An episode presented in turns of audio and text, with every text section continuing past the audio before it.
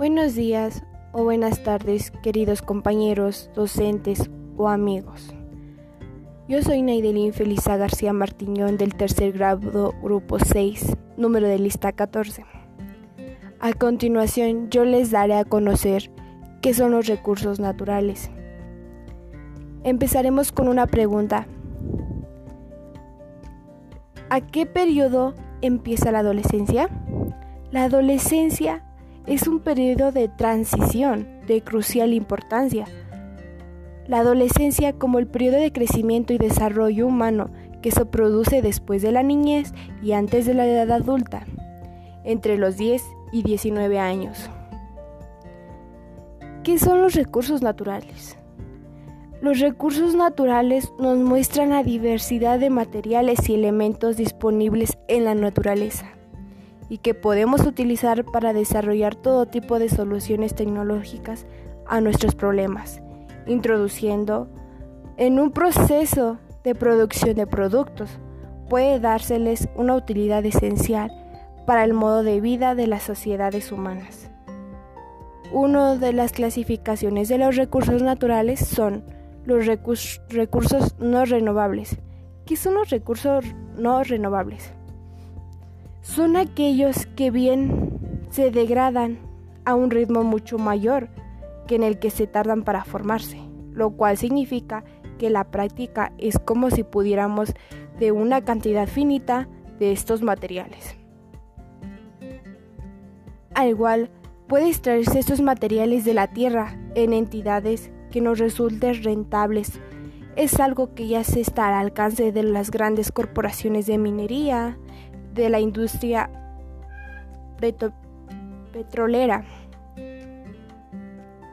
Unos ejemplos pueden ser de los recursos naturales son los elementos utilizados para elaboración de combustibles fósiles y ciertos minerales y los y metales utilizando de procesos industriales. Los minerales y metales aprovechables.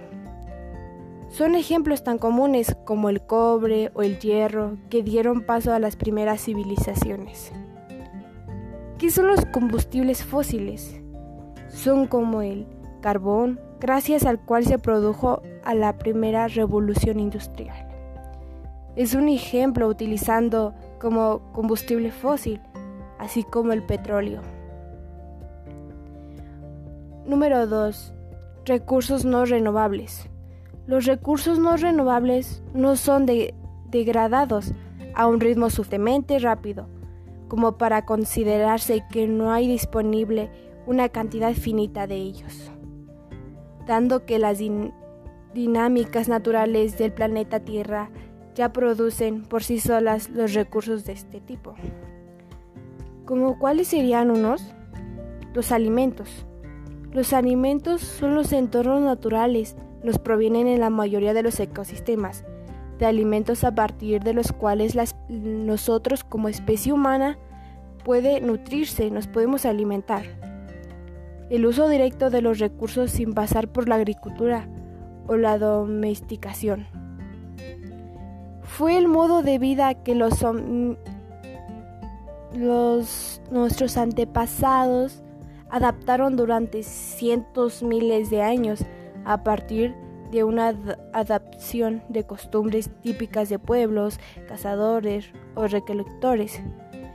Esto se va dando por la misma sencilla razón de para encontrar uno, uno la supervivencia del ser humano. Al igual, son una sobreexplotación, también hay una sobreexplotación de ciertos vegetales hongos y animales pueden llevarse algunas especies de extinción. Como ahorita lo estamos viviendo, ya casi no tenemos este animales, todo lo estamos echando a perder como seres humanos. El agua. El agua es uno de los ejemplos más representativos. Pueden ser englobados en esta categoría.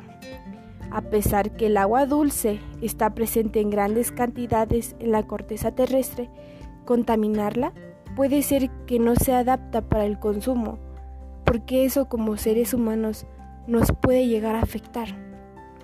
bueno, nos afectaría. El aire. El aire es uno de los tipos de recursos naturales más importantes para cualquier animal, dado así que sin él morimos en cuestión de minutos. Tal y como se ocurre como el agua dulce. El agua dulce el ser humano no lo puede consumir. ¿Por qué? Porque contiene ciertos gases que son tóxicos, no son aptos a nuestro organismo. Otro de ellos, la luz solar. La luz solar puede ser utilizada para obtener energía de uso directo en nuestros nuevos, nuevos sistemas tecnológicos basados en paneles solares que transforman en electricidad los rayos del sol, pero también influyen en la agricultura. Otro de ellos no muy conocidos son los recursos de stock. ¿Qué son, ¿Qué son los recursos de stock? Son conjuntos de recursos cuya ubicación conocemos, pero cuya explotación resulta ser posible por el momento. Ejemplo, con los depósitos de agua dulce, que se encuentran a grandes profundidades bajo una capa de roca de gran grosor. Otro de ellos, recursos potenciales ¿Qué son los recursos potenciales? Se utiliza para clasificar en ella los recursos naturales cuya ubicación se conoce de manera aproximada, si bien diferentes motivos aún, aún no es posible extraerlos de la naturaleza. ¿Por qué? Porque resulte rentable, algo que podría pasar a medio o largo plazo, dependiendo los planes que tracemos y las propiedades que tengamos. Uno, un ejemplo podría ser bajo cierta montaña yacimientos de cobre, pero una situación de mercado que haya recomendable la diversión de capital para extraer este material. Estamos hablando de un recurso natural potencial. Las reservas. Las reservas son cuya explotación es posible con la tecnología que ya disponemos. Los recursos actuales. Los recursos actuales ya, ya han sido explotados. Los recursos bióticos. Los recursos bióticos son aquellos que dan origen orgánico y pueden ser cultivados o domesticados para tener un ritmo de extracción más o menos regular. Típicamente se trata de plantas, animales y hongos. Los recursos abióticos. Los recursos abióticos son aquellos que encontramos en la naturaleza, materiales que son que no son de origen orgánico viviente, como pueden ser minerales, agua, luz solar, aire, gas natural, etc. Nosotros como seres humanos o como sí, como seres humanos en la tecnología son una manera para nosotros para poder superarnos, perfeccionarnos, analizar y favorecer al progreso de la humanidad, no a nuestra conveniencia. Pero también tenemos que tener muy en cuenta a nuestra a nuestra naturaleza, porque el hombre, la sociedad no las, la estamos acabando y eso el día de mañana nos puede traer graves consecuencias. Hay que tener un uso adecuado de los recursos naturales. Ahorita se está viendo mucho que ya la mayoría de las personas tienen lo que son sus calentadores solares y eso está muy bien porque porque así no ayudamos a contaminar, pero si pero por otro lado estamos en un grave error. El uso adecuado de los recursos naturales debemos de tener una alta valoración de ello, un tema de gran relevancia para nuestra sociedad. Eso es todo y muchas gracias.